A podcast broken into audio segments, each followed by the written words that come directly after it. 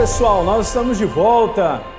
Legal, né? A gente poder ter esse tempo um pouco mais livre, né? Por isso agora os nossos programas estão aí na faixa de 15 minutos, né? Tá aparecendo 12 ali, mas sempre sai mais do que 12, então eu creio que fica legal a gente poder ir conversando, né? Durante 15 minutos contínuo, fica mais fácil a gente poder desenvolver o nosso pensamento com base na verdade, né, gente?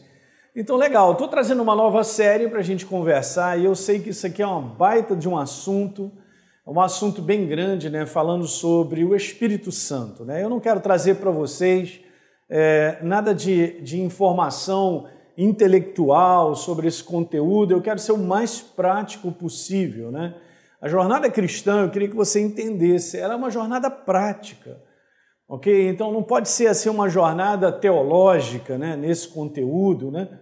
Mas esse é um conteúdo maravilhoso porque é a pessoa do Espírito Santo que hoje está no mundo, não é verdade? E está dentro da sua igreja, que somos nós. Então vamos falar um pouquinho sobre essa influência. E eu quero trazer vários aspectos dentro disso, falando um pouco depois, mais para frente, sobre batismo, o batismo no Espírito Santo, a importância disso. Vamos falar mais para frente também sobre essa diferenciação, né? Eu nasci de novo, é uma experiência. Ser batizado no Espírito Santo já é uma outra experiência importante, né? Então, por que, que a gente está trazendo esse conteúdo? Porque a gente verifica no meio do próprio povo de Deus muitas dúvidas, dúvidas mesmo assim, bem infantis em relação a esse assunto, por falta de ensino, gente. E é isso aí que é importante, né? A gente agora foi transformado por Jesus e tal, mas a gente tem que ter entendimento de como as coisas acontecem, como é que Deus se interage comigo e contigo através da pessoa do Espírito Santo. Tá legal? Então nós vamos ver algumas coisas sobre a pessoa do Espírito Santo. Legal? Então vamos lá. Sobre a pessoa do Espírito Santo, algumas considerações eu quero colocar aqui que são importantes. Eu poderia colocar muitas, mas eu trouxe aqui pelo menos cinco considerações e é muito importante a gente prestar atenção, gente. Legal? Simples assim, mas eu quero te falar, você que está aí buscando a Deus, né, querendo conhecê-lo cada vez mais, você que já é uma nova criatura, você é um cristão, você entregou tua vida para Jesus, você passou nesse processo, né? Entrou nesse processo de salvação, né? A palavra fala sobre isso. Quem crer e for batizado será salvo. Jesus falou sobre isso, né? Coisas bem básicas, mas esse básico ele precisa estar resolvido no teu coração e no meu coração.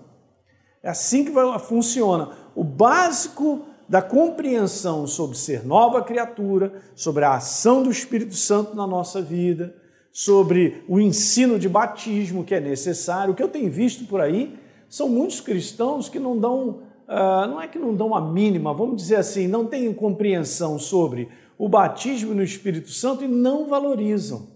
Não valorizam porque não aprenderam a respeito da necessidade que eu e você temos de nós valorizarmos o batismo do Espírito Santo com a evidência do dom de línguas, a importância do dom de línguas. Então, durante todo esse mês, a gente vai estar falando sobre isso de maneira bem simples, tá bom? Eu quero tirar um bocado de dúvidas aí, né? Por incrível que pareça, ainda tem muita dúvida, ok? Então, legal? Considerações que eu, que eu acredito que são importantes da gente poder começar a falar nesse vídeo, no próximo vídeo? A primeira delas é que o Espírito Santo, ele é chamado de maneira simples da terceira pessoa da Trindade. Legal? Porque o nosso Deus é três em um ok? Na manifestação de Deus Pai, Deus Filho e Deus Espírito Santo. E você vai falar assim para mim, pastor, mas a nossa mente não capta isso. É, não é para captar mesmo, é para crer naquilo que é verdadeiro. É um Deus, nas três pessoas, eles são um. Deus Pai, Deus Filho e Deus Espírito Santo. É super interessante que lá em João, no capítulo 10, Jesus dá uma declaração dizendo que o Pai e ele eram um só. É bem interessante porque você vai ver um pouco mais à frente que também há uma declaração do apóstolo Paulo na carta aos Coríntios falando sobre a nossa unidade com Deus dessa maneira. Então, que coisa tremenda, né? O desejo de Deus na oração, é, Jesus falando isso na oração de João, capítulo 17. Pai, que eles sejam um assim como nós somos, eles sejam um conosco. Então, assim, desde o início, você percebe que Deus declara lá em Gênesis: façamos, no plural, o homem segundo a nossa imagem, segundo a nossa semelhança. Então, isso aqui é o básico. O básico que nós recebemos por fé e nós cremos que Deus é um Deus único nessas três pessoas: Deus Pai, Deus Filho e Deus Espírito Santo. Por isso, de uma maneira simples, de um modo geral, quando você lê alguém falando, fazendo algum estudo sobre o Espírito Santo, ele é considerado exatamente isso aí, como a terceira pessoa dessa trindade. Legal? Essa é uma consideração importante, simples, muito legal. Vamos fazer uma segunda consideração? A segunda consideração é que o Espírito Santo é o poder de Deus como manifestação dos seus propósitos. Super interessante, mas naquilo que Deus se manifesta, ele se manifesta no seu poder, que é a representação do seu espírito. É legal isso, né? O Espírito Santo ele está envolvido na criação desde o início.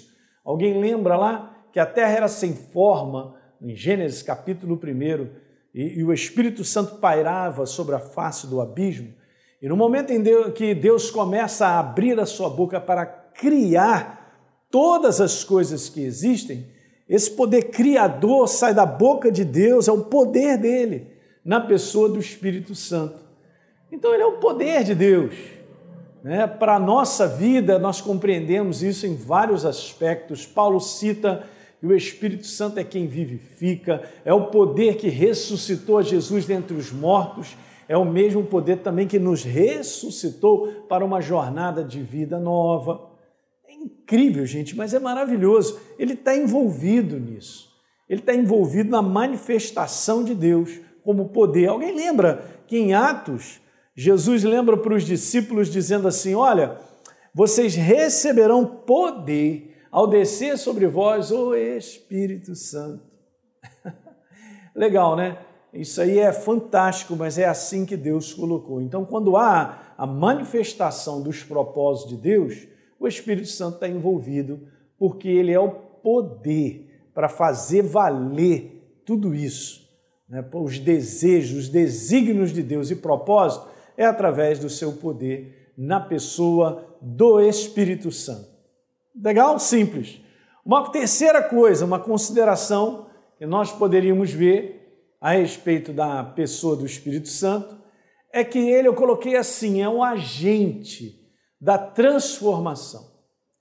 E aqui num conteúdo, obviamente, que eu estou falando do propósito de Deus para com a vida do homem.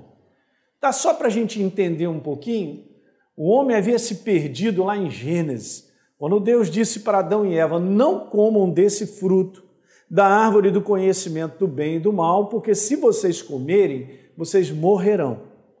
E o que, que acontece? Nós sabemos lá em Gênesis capítulo 3 que Satanás veio, tentou Eva em relação a isso. Eva foi, comeu desse fruto, deu para o seu marido, e eles aí então aconteceram, aconteceu exatamente o que Deus havia dito. A natureza de Deus saiu do ser humano. E o ser humano agora passou a ser um homem meramente carnal, um homem é, vivendo através dos seus desejos e pensamentos mas a natureza da qual o homem foi criado, criado à imagem e semelhança, a, a, natureza de Deus, quando ele criou o homem, ele soprou né, ele mesmo no ser humano, eles morreram. Quando Deus falou eles morreram, Deus estava só explicando que eles espiritualmente haviam morrido. E óbvio que depois eles morreram fisicamente por causa desse acontecimento, né? Então eu quero só te trazer isso, porque quando o homem ficou durante milênios perdido, Deus sabia que precisava fazer uma restauração, uma transformação na humanidade. Então ele enviou o filho dele para morrer no nosso lugar. Aí está lá, 2 Coríntios 5, 21. Deus o fez, Jesus, pecado por nós, natureza pecadora, no sacrifício da cruz, para que nele fôssemos feitos a justiça de Deus. Então, quando nós entregamos a nossa vida para Jesus, nós recebemos de volta a vida dele que havia sido perdida, da qual milênios a humanidade ficou sem ela, nessa morte espiritual. Então, todo ser humano que nasce, gente, sobre a face da terra, nasce já direto nessa natureza pecadora e perdida, precisa passar pela porta que é Jesus, ele é o caminho, a verdade e a vida. Ninguém vai ao Pai senão por ele. Então, é por isso que o Evangelho está sobre a face da terra para ser anunciado, dando a oportunidade das pessoas se arrependerem e serem transformadas. Aí vem a palavra transformação. É uma operação do Espírito Santo. Não me pergunte, é o maior milagre sobre a face da terra fantástico. É você se tornar uma nova criatura. É você receber a vida de Deus. Esse é o maior milagre. Eu que era um morto espiritualmente, atrelado a uma natureza que me condenava ao inferno, no momento em que eu recebo a Jesus como Senhor e Salvador, há um verdadeiro arrependimento no meu coração e eu me abro para recebê-lo, a vida de Deus entra em mim. Meu Deus, gente, essa é a coisa mais linda. Essa transformação em você sair de um velho homem para um novo homem, uma nova criação, como está escrito lá em 2 Coríntios 5,17, se alguém está em Cristo Jesus, é nova criação. As coisas velhas já passaram e eis que se fizeram novas todas as coisas, por causa dessa operação. E a operação é do Espírito Santo, nos vivificando, trazendo a vida de Deus. Da mesma maneira que em Efésios diz que nós morremos com Cristo, isso aí é um, é um paralelo para nós entendermos. Nós ressuscitamos com Ele por causa da vida, é a operação do Espírito Santo na transformação de todo ser humano que crê na obra de Jesus da cruz do Calvário. E ele também é o agente da revelação. Ele é o agente responsável, gente, justamente para trazer entendimento, conhecimento ao nosso espírito da pessoa de Deus. Ninguém anda com Deus se não for através do Espírito Santo, que é o agente revelador, ele é a ponte para trazer o coração de Deus, o segredo, o que Deus quer que eu conheça. Ele é responsável por isso. Por isso ele habita em mim e habita em você. Tá bom? Deixa eu mostrar aqui alguns versículos que são interessantes. Alguém lembra em João capítulo 3, quando Nicodemos, um dos principais da sinagoga, né, responsável por todo aquele sinédrio, aquela os homens que eram responsáveis, né? Ele chega para Jesus procurando, Senhor, ninguém pode fazer os sinais se Deus não estiver com ele. Ele estava querendo alguma coisa a mais. E Jesus de pronto ele manda dizer isso assim, ó. Ele respondeu em João 3:5 em verdade eu te digo, presta atenção, Nicodemos, quem não nascer da água e do Espírito não pode entrar no reino de Deus. É uma coisa super importante você entender que ninguém anda com Deus se não for uma nova criatura. Não tem como. É uma questão de natureza, você entende? A humanidade estava afastada até a vinda de Jesus e a obra que ele fez. Agora não, todo ser humano tem oportunidade de ouvir a mensagem e entregar a sua vida. Legal, então Jesus já manda para ele, cara, você pode ser religioso, você está aí fazendo tudo que é importante, dos rituais, de tudo isso, mas se você não nascer de novo, ele está falando sobre nascer, nascer da água. A água, a palavra água na Bíblia é muito usada em relação à palavra, a palavra é como água que lava, que enche, que sacia, a nossa sede, verdadeira sede espiritual, é a água da vida. Jesus é a água da vida. Bem como ele é a palavra viva. Mas aqui está sendo colocada a palavra e o Espírito. Quem não nascer da palavra e do Espírito, do Espírito Santo, não pode entrar no reino de Deus. E aí Nicodemos fica assim, meu Deus, então eu tenho que voltar para o ventre da minha mãe, porque ele estava com a cabeça muito natural, ele não estava entendendo isso. E não é com o cérebro que a gente entende. E Jesus, mais uma vez, manda ver. Ele diz lá assim, ó, no verso 5.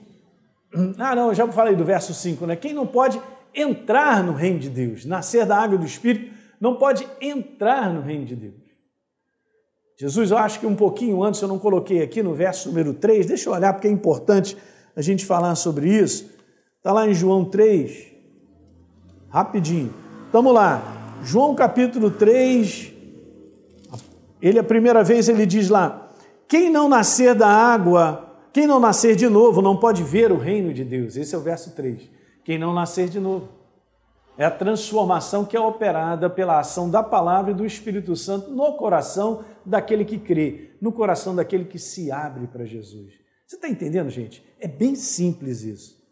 E aí Jesus manda ver, porque Nicodemos fala aquela pergunta, mas eu tenho que voltar para o ventre da minha mãe?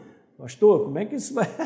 tá legal. Aí Jesus manda ver o verso número 5. Quem não nascer da água, da palavra e do Espírito, não pode entrar no reino de Deus.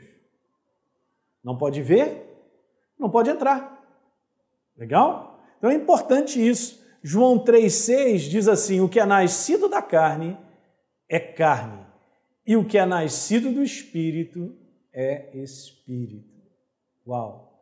Legal? Nasci da carne, como ser humano, perdão, não é não sobre a face da terra. Ah, beleza. Só que eu sou um ser espiritual que moro nesse corpo. Esse é o homem natural. O homem espiritual precisa nascer de novo. Vou deixar isso aí com vocês nesse primeiro 15 minutos aí que a gente está conversando sobre algumas considerações do Espírito Santo e eu volto no próximo vídeo para a gente terminar isso aí, coisas bem básicas e simples. Legal, pessoal? Ó, quero dizer para vocês da importância de você compartilhar esse vídeo para outros amigos cristãos que às vezes estão confundidos. É muito importante você compartilhar. Com certeza vai ajudar a vida dele a ter compreensão e vai dar oportunidade de ele ser edificado e crescer em Deus. Um grande abraço, a gente se vê.